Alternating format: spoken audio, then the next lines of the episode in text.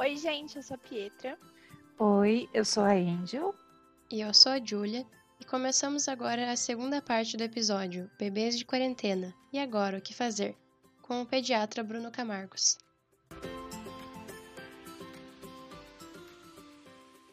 Então, Bruno, você comentou uma coisa que me lembrou da experiência da minha irmã, né? Minha irmã tem uma filha de três anos e eu lembro que quando ela estava fazendo aleitamento, é, ela dizia que a Manu ficava chorando muito, sabe? Ela, ela dava assim de mamar para ela e ela chorava muito, né?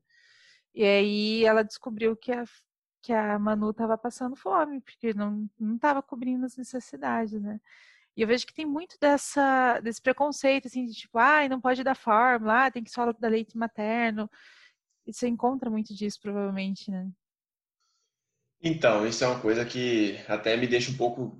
É, é um pouco difícil a gente de abordar, porque, assim, cada vez mais a, a nós, da área da saúde, estamos estimulando, estamos fazendo propaganda é, a favor do leite materno, porque é o alimento mais sensacional que existe na face da Terra tá? É o melhor alimento indiscutível. Só que a gente tem que ter um pouquinho de cuidado, tá? Todo mundo, porque existe muito julgamento sobre isso. Gente, é óbvio que a maior parte das mães querem amamentar, mas nem todo mundo consegue, tá? Amamentar não é uma coisa tão instintiva por sermos mamíferos apenas, entendeu? Amamentar requer aprendizado, requer paciência, requer persistência, requer é, orientação de qualidade, tá? Tem mães que nascem nasceram para amamentar. É uma coisa assim natural, espontânea e flui. E a maior parte não. A gente romantiza muito a amamentação.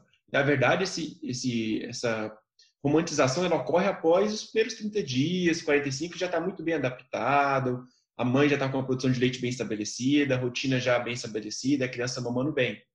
Os primeiros 15 dias é pauleira, são difíceis demais é muita dor, desconforto, privação de sono, cansaço, criança que não pega direito. Então, assim, é, o que as mães têm que colocar em mente é que não existe checklist perfeito da maternidade, tá? Que não existe, ah, você não amamentou, você é uma mamãe, ou a criança vai, vai evoluir de maneira é, insatisfatória, não vai crescer, não vai engordar, enfim, não existe isso, tá?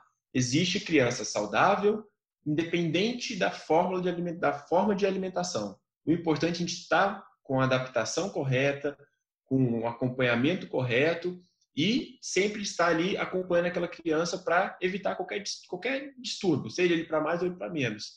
E nesse contexto, é, tenho até aqui no consultório, né, puxar a sardinha para o nosso lado, uma consultora materno-infantil, que é a enfermeira Paula Schucht, sensacional, que nos dá um apoio gigantesco e ela até, a gente até trabalha com consultas pré-natais pediátricas para isso, para já antes do parto a gente orientar como vai ocorrer e ela também tem essa consulta pré-natal de amamentação e também ela faz a consulta pós de consultoria de amamentação.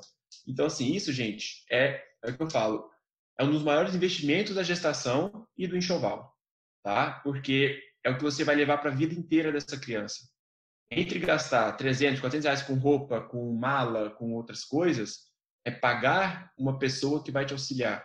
Porque o ganho para vocês, o ganho mental, o ganho nutricional, o ganho de vínculo, o ganho dessa família é gigantesco. E a fórmula nunca foi, nunca será nossa inimiga. Tá? A gente tem que agradecer a Deus que hoje em dia as crianças não tomam mais leite de vaca com dois meses né? Porque isso é muito deletério para eles. Então, assim, as fórmulas estão cada vez mais se aproximando do leite materno, mas nunca serão igual. Isso é claro. O leite materno sempre será o melhor alimento. Mas temos ótimas opções no mercado que, se houver necessidade, indicações, porque tem mãe que não pode amamentar, tá? Tem indicações claras de não amamentação. Uma, uma bem clara, é, tem mães que têm depressão pós-parto grave que não, não amamenta que relega a criança. Então, gente, tem que dar um suporte nutricional para aquela criança. Mães HIV positivo não podem amamentar. Então, assim, a gente tem que ter um pouco desse cuidado de lembrar que a fórmula está aqui e, quando for necessário, tem que ser utilizada. E até mães que estão em aleitamento materno, até fazer uma adaptação inicial, muitas vezes se faz necessário um complemento em algum momento do dia para a criança ficar estável, recuperar o peso e só depois ficar no seio. Porque muitas vezes a descida do leite, a pojadura demora um pouquinho, realmente pode perder um peso um pouco maior do que a gente espera e a fórmula está ali para nos auxiliar. O que a gente tem que ter cuidado é a forma como vai ofertar essa fórmula. Isso sim é muito mais preocupante do que a fórmula em si. Ou seja, ao invés de oferecer essa fórmula em mamadeira, em chuquinha, temos outras opções muito mais adequadas que a gente vai evitar essa, essa, essa dificuldade. Aquele copinho de pinga de tequila que todo mundo tem em casa é uma opção, por exemplo. Temos hoje em dia uma mamadeira com uma colherzinha na ponta que chama de colherzinha dosadora, que não vem, não tem bico, né? E também temos a relactação, que é quando a mãe, durante a amamentação, passa uma sondinha na boquinha da criança, a outra ponta da sonda vai numa mamadeirinha, então a criança mama o peito dela e mais a fórmula junto. A gente meio que vai ludibriando essa criança aí até ela ficar com peso bom e depois tira a sonda. Então, assim, temos opções de manter esse aleitamento materno e utilizar a fórmula como auxiliar em alguns momentos, mas ela nunca foi, nunca será nossa inimiga. Uma outra dúvida que ficou da, da sua fala anterior é, a gente estava falando sobre é, alimentação da criança, né? Começar a introduzir os alimentos sólidos. O que, que é legal? O que, que é interessante para a criança começar a comer, né? O que, que não pode, o que, que pode, o que, que é recomendado? Sim, geralmente, com, quando a criança dá sinais de prontidão que ocorre após o sexto mês de vida, geralmente, é, idealmente também pela, pela maturidade gastrointestinal, é, nós iniciamos a introdução alimentar pelas frutas, tá? Exclusivamente frutas por 30 dias, para a criança fazer uma adaptação de paladar, de textura, de mastigação, de deglutição, de rotina, de horário, de evacuação, porque tudo isso vai ser alterado, né? Então a gente começa com frutas exclusivo. Qual fruta? Qualquer fruta. O que eu sempre falo é frutas da época, gente. Barato, sempre fresquinho, fácil de encontrar e ela vai estar sempre com variedade adequada, tá? Então assim, não, não queira chegar num mês específico que não tem pocã e ficar querendo oferecer pocã para criança de qualquer jeito. Não vai rolar. A gente tem um, o Brasil é imenso, temos um cardápio, temos uma variedade de frutas, legumes, verduras que é inigualável em relação a outros países. Então, a gente tem que aproveitar essa variedade do nosso solo e mandar ver. A criança tem que ser estimulada, tá? E nesse processo, só temos que ter restrição. Se os pais têm algum histórico grave de alergia a algum alimento, ou se a criança tem algum histórico prévio de alguma restrição até os seis primeiros meses de vida. Caso não tenha, a gente não restringe nenhuma, nenhuma alimentação, porque a gente tem uma janela imunológica que a gente fala, que é o momento ideal de oferta de alimentos entre o quinto e o sétimo mês de vida, é, que a gente pode ofertar ali que a chance da criança ter menos reação é muito, muito maior. E em relação depois dessa introdução muito bem feita de frutas, após 30 dias dessa, dessa introdução, na outra consulta, o pediatra vai te orientar o almoço, tá? E 30 dias bem estabelecido o almoço, começamos o jantar. Ou seja, pelo processo, já deu para entender que é um processo bem lento. E muitas vezes, as pessoas, a gente pega aqui no consultório, a mãe que já fez introdução de maneira aleatória, enfim, por orientação de, de avós, de palpiteiros, de tias, de Instagram, de youtuber, e já chegou mandando ver. Fruta, legume, tudo junto, tudo já bem estabelecido com um mês de vida e a criança já está comendo tudo. Não é muito adequado. Pode ocorrer tudo bem? Pode ocorrer. Mas a chance de sobrecarregar essa criança é muito maior. Acho que isso é bem interessante. Uma coisa que me ficou do que você disse é sobre as chuquinhas, sobre a mamadeira com aquela estrutura. Existe algum problema para existir essas outras possibilidades para a criança? É, durante o processo de adaptação e de aleitamento materno, qualquer bico artificial vai atrapalhar a amamentação. Porque a criança ela pega de maneira diferente o bico, tanto de mamadeira quanto de chupeta, da forma como ela deveria pegar o seio materno. Quando a gente é uma criança amamentar, ela tem que pegar o bico e areola junto, que é aquela região mais escura da mama. Se ela pegar só o bico, vai sair pouco leite, a criança vai ficar com fome, irritada, não vai ganhar peso, vai machucar a mama da mãe, não vai durar muito tempo isso aí.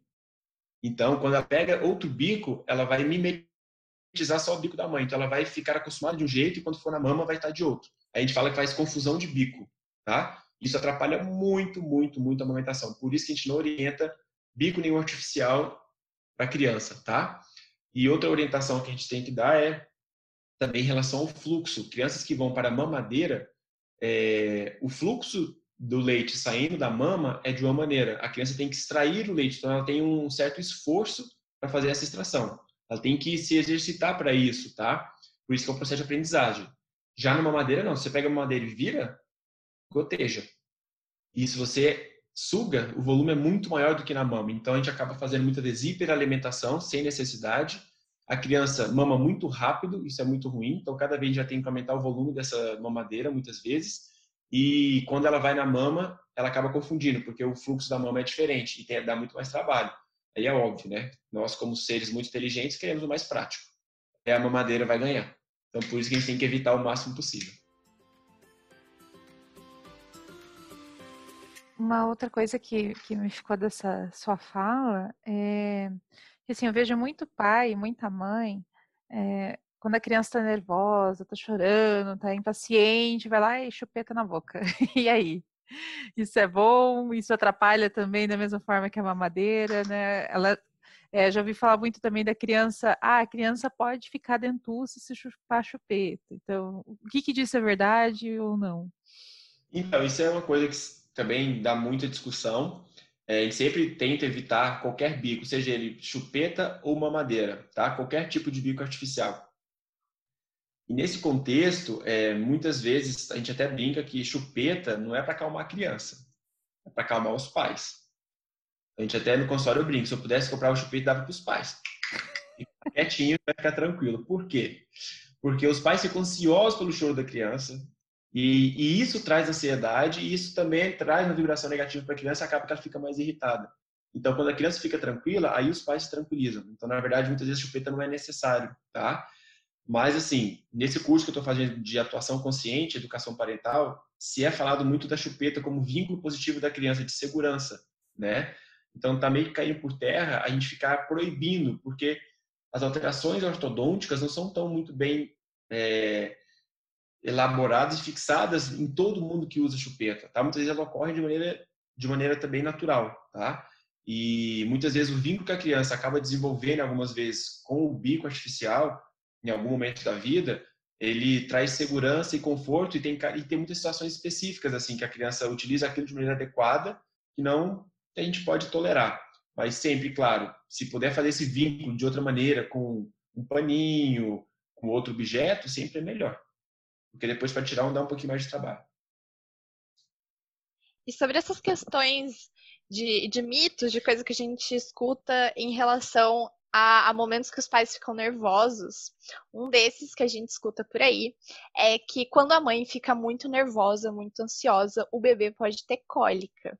Isso é verdade ou isso é mito?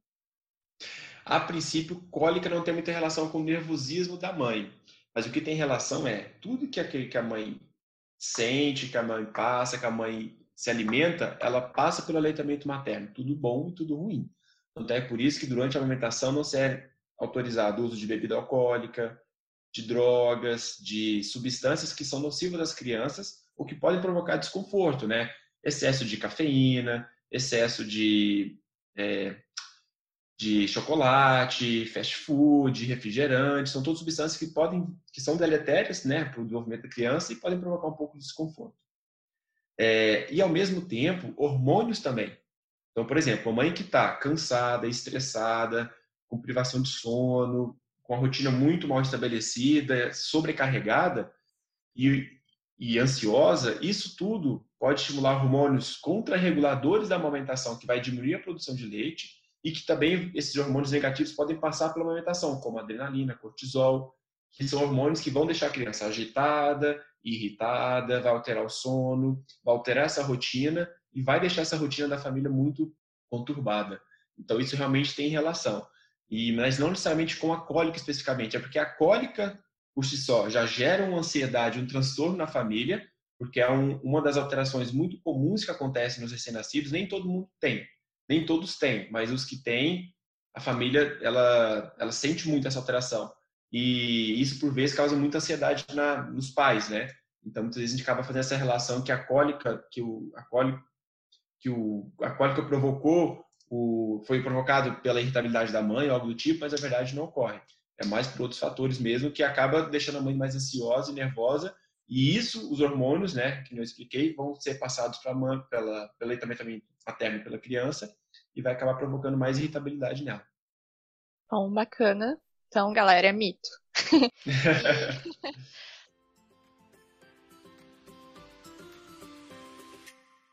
a minha priminha Antonella, ela nasceu agora durante a pandemia. E em função do isolamento social, a família toda usou muito as chamadas de vídeo ou foto para acompanhar o desenvolvimento dela. E o que está vendo é que muitas famílias estão usando essa ferramenta para dar conta. E essa exposição à tela da, do recém-nascido, ela tem algum impacto? O que se sabe sobre isso? É, a princípio está sendo muito utilizado né, como meio de interação social das crianças com os avós, com os tios, enfim, até pais estão trabalhando à distância, né? Estão ficando longe de casa, enfim. É, a gente está a recomendação da Sociedade Brasileira de Pediatria é o seguinte: zero minutos de tela até dois anos de idade. É, entre dois e cinco anos, o ideal é no máximo uma hora por dia, mas de tela de qualidade. O que seria isso? Para estimular com jogos, com música, com coisas que estimulem a criança ao desenvolvimento, tá?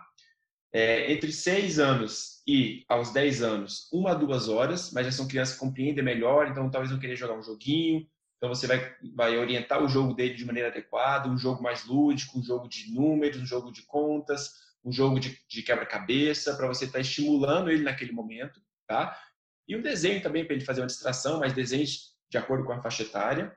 De 11 aos 18 anos, se é tolerável de 2 a 3, de 2 a 3 horas também com supervisão, com monitoramento de, de faixa etária e sempre de maneira positiva. O que a gente está tendo muito medo, muita restrição, é que cada vez mais as crianças estão sendo expostas a conteúdos inadequados, né? Foi feito um estudo que foi comprovado que algumas crianças, foi feito estudo com crianças de 9 a 17 anos e várias delas relataram que até 16% tinham informações sobre drogas na internet, tiveram acesso a essas informações, é, foram tratadas de maneiras ofensivas e sofreram bullying na internet até 25%. É, em torno de 15 a 16% tiveram orientações sexuais na internet, ou seja, aprenderam alguma coisa relacionada a este assunto de sexualidade pelo meios é, virtuais. Qual qualidade foi essa informação, a gente não sabe. E em torno de 14% tiveram informação sobre suicídio. Então, assim, é isso que a gente tem que ter muito cuidado. Cada vez mais a internet ela está revolucionando o mundo, né? Está entrando numa era muito digital e tem um lado muito positivo que a gente tem que abraçar essa, essa ideia e utilizar isso de maneira positiva para a gente, que a gente está fazendo isso agora em relação a esse projeto de vocês, mas tem que ter muito cuidado em relação à parte deletéria dessa, dessa revolução digital, que a gente tem que ter muito cuidado, restrição de, de faixa etária, temos tem muitos vídeos de YouTube, vídeos, né? Que ele começa muito bonitinho, um desenho no meio do vídeo, ensina a criança suicídio. Crianças pequenas, tá? 5, 7 anos. E assim, o pai começa a ver um pouquinho, vai ali fazer uma comida, na hora que vê a criança assistindo uma coisa que não tem nada a ver com a faixa etária dela, tá? E isso tem que estar muito bem estabelecido com a família e tem que, então, tem, temos que estar sob supervisão. E, retornando àquela sua pergunta, é, é, muito nocivo, assim, uma exposição à tela para crianças muito, muito pequenas, porque eles necessitam de contato visual e de mais de contato social, de observar a linguagem, observar expressões, observar tom de voz, o desenvolvimento deles neurológico, né? Neuropsicomotor em. Então, assim, é muito necessário a presença. E quando a gente vai dando tela, a gente vai dando essa, essa observação mais criteriosa deles, essa imitação dos nossos gestos, do nosso, do nosso contato e vai dando uma coisa muito passiva. E isso vai atrapalhando muito o desenvolvimento deles. Então, por isso que é, a gente está cada vez mais orientando diminuição do tempo de tela e mais tempo tempo de qualidade presencial, né? E também temos a relação com crianças estão ficando hiperativas, com transtorno de déficit de atenção, dificuldade de sono, é, muitas distúrbio de ansiedade, e até distúrbios visuais, né? Ou seja, distúrbio de refração, miopia, também está tendo muita relação com isso. É, eu atendia durante um tempo ali no ambulatório de síndrome de Down do Hospital de Clínicas e o pessoal comentava bastante desses distúrbios visuais, né? Das crianças começam muito cedo é, com exposição às telas. Realmente é uma coisa que preocupava isso. a gente. E está aumentando cada vez mais, infelizmente, porque cada vez mais a gente está é, colocando no nosso meio de educação, inclusive, o computador, tablet, enfim, muitas escolas estão modernizando com materiais digitais e as crianças sendo expostas direto e cada vez as crianças estão tendo acesso a celular e tablets muito cedo.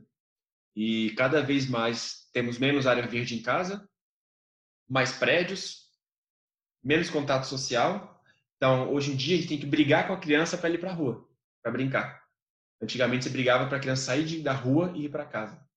Então, a gente está tendo muita mudança de hábitos aí, de rotina, que estão atrapalhando muito isso. Então, a gente tem que começar a estimular novamente. Inclusive, uma das coisas que nós pediatras e a Sociedade Brasileira de Pediatria estimula é área verde, tá? É, é mato, é parque, é grama, é piscina, é cachoeira. Isso é muito importante para o desenvolvimento da criança, a parte ambiental. Isso tem que ser muito estimulado. E aí, sobre isso, né, sobre o contato da criança com essas áreas externas, a gente pensou bastante, né, antes de fazer esse episódio, sobre os pais que ganharam nenês nesse período, né, é, os pais que têm crianças que estão aí começando nesses primeiros passos da vida. E sobre isso a gente recebeu um áudio muito legal da Heloísa e eu queria pedir para você comentar um pouquinho sobre ele, doutor. Claro, vamos lá. Então, é, a Marcela nasceu no final de janeiro, né? E então foi um pouco antes da, da pandemia e toda essa loucura começar. Mas a gente ficou com ela, eu fiquei com ela essa parte do porpério, né? Todo em casa e tal. E assim que, que eu e o Rafa achamos que tudo ia voltar ao normal, que a gente começar a trabalhar certinho de novo e, e ela ia poder ficar com alguém, né? Ou com o babá, ou com um parente é, veio a quarentena, a pandemia e tudo mais, e foi um banho de água fria, né, nesses planos aí. E daí a gente se viu com ela no meio disso tudo, tendo que ficar em casa, nós dois trabalhando e ela junto, e foi um caos, né, nos primeiros meses ali, até a gente, a gente começar a, acertar tudo e se organizar, organizar o trabalho é, organizar a rotina, né, com o bebê, que a gente não fazia ideia de como de como proceder, primeiro filho, de não, né, não faz ideia de como vai ser e, e começou tudo isso junto, né. Mas, mas a gente foi indo e se adaptando e, e o tempo foi passando e, e, a gente foi conseguindo, né, encaixar tudo para dar certo, né. É, no começo eu tinha um sentimento muito ruim, assim, porque eu queria que tudo passasse logo, que a pandemia acabasse logo e a quarentena acabasse logo. Só que ao mesmo tempo eu me sentia muito mal de pensar isso, porque isso significava que eu, que eu queria que eh, o tempo com, com ela passasse logo, né? E, nossa, muito ambíguo, né? Um paradoxo. Ao mesmo tempo que eu quero que passe, eu não quero que passe, porque eu, eu queria aproveitar ela, enfim. E eu só ficava pensando, meu Deus, esse primeiro ano da Marcela é, vai ser um ano perdido, a gente não vai ter feito nada com ela e, e não vai ter na, feito nada com os nossos amigos para conhecer ela, enfim, nossa, sentimentos muito ruins, assim. Mas que foram passando e a gente foi vendo que como a gente conseguiu se organizar, né, com a rotina dela, com o trabalho, a gente foi vendo é, outras coisas boas, né, que isso trouxe da gente estar tá pertinho dela, porque é, de outra forma talvez a gente não conseguiria, né, acompanhar tão de perto o desenvolvimento dela, se ela ficasse numa creche ou com alguém durante o dia. E assim a gente vê tudo que acontece, né? Mesmo que um esteja trabalhando ali, a gente chama, ah, vem ver isso que aconteceu. E, isso é muito bom, né? Então a gente tem que se apegar nessas coisas, é, nessas coisas boas. E, e, no final a gente se adapta, né? Adapta a, a muitas as adversidades e mais rápido do que a gente pensa até, porque agora a gente está muito, muito bem, assim, trabalhando em casa. Até talvez melhor do que se a gente fosse trabalhar em casa por qualquer outro motivo, né? Que não fosse a pandemia. E a gente está feliz que tem dado certo. Então, então é isso, né? É, é aquele caos que vira que vira a organização e, e no final das contas a gente vê que dá conta e é, e é bem gratificante e recompensador, né? Eu acho que é isso, essa aventura que, que a gente está vivendo aí com ela e, e que todos os pais, né, estão passando por isso. Isso é bom a gente saber também que tem gente que está passando por isso, enfim, e a gente vai se apoiando e conversando e, e todo mundo vai se ajudando para sair dessa juntos, né? Acho que é isso aí. Beijo. É, é um áudio, um áudio bem, bem atual, né?